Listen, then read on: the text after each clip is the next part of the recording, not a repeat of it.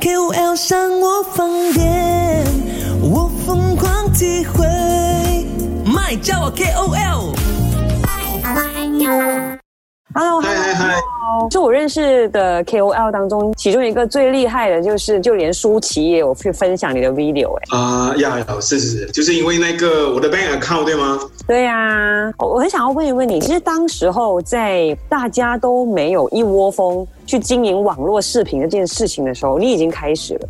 可是当时候你你也是在电台了嘛？为什么你会想要去开启这件事情呢？基本上是贪玩，因为我以前就是在做音乐，然后做音乐我要我要自己出自己的创作专辑，然后就呃出不成，然后要卖歌卖不了。之前就已经有朋友告诉我说，哎，不如你用下网络这一块。我那个时候还没有说觉不觉得是想要做的，我是想要拿来玩玩而已。结果就因为我一下子一玩，然后大家就觉得哎呦，大家都鼓励我。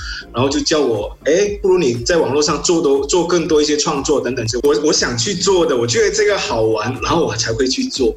我就是没有跟跟有一些有点分别的，就是因为他们就是要可能要比较多，然后我觉得那个这样子好累，而且就做出来的东西就感觉上没有，就不是自己想要的，就是因为要交功课而做。这个我并不是很想，当然我没有说他们错，只是说我觉得我可能是我懒啊。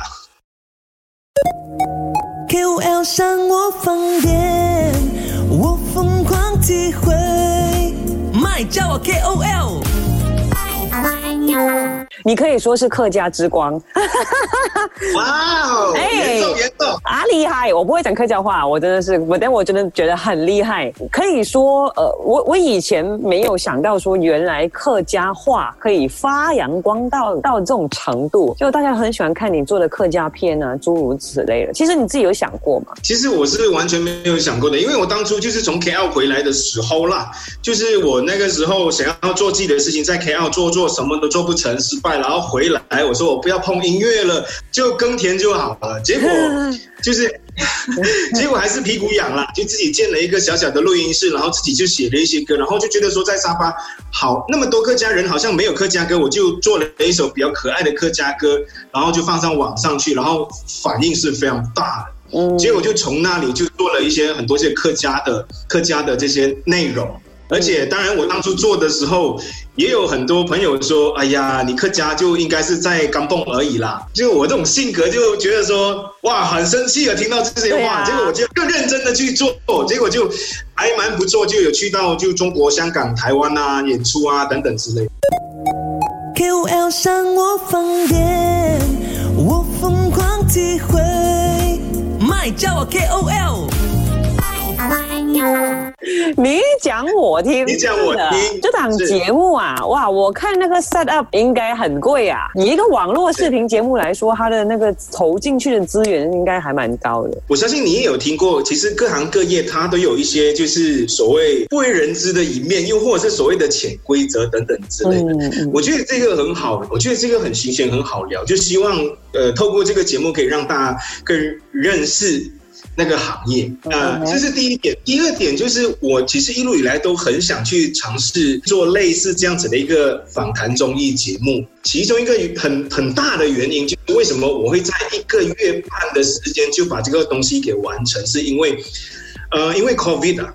嗯 MCO 的时候呢，我觉得沙巴的这个影视业就是刚刚起步，其实，嗯。但是就因为遇到了这个 COVID，遇到了这个 MCO，整个士气本来是越来越有的时候，就被这个 COVID 给打下来。哦。而且我看到很多呃，我们的手足啊，就是觉得大家都很辛苦，嗯。也谋两寸啊，嗯嗯，所以我觉得我更加要更加要在那个短的时间去完成这个事情。至于他们的这个心经呢，就是我自己去想办法。KOL 上我放电，叫我 KOL。呃，田龙哥，我发现你比较活跃的那个呃 platform 是在面子书，可是 YouTube 又是另外一块完全不同的战场，可能你要用的策略啊和方式又不一样，你怎么看呢？嗯，的确是，的确是，实话啦，实话，我比较懒啊。怎么说？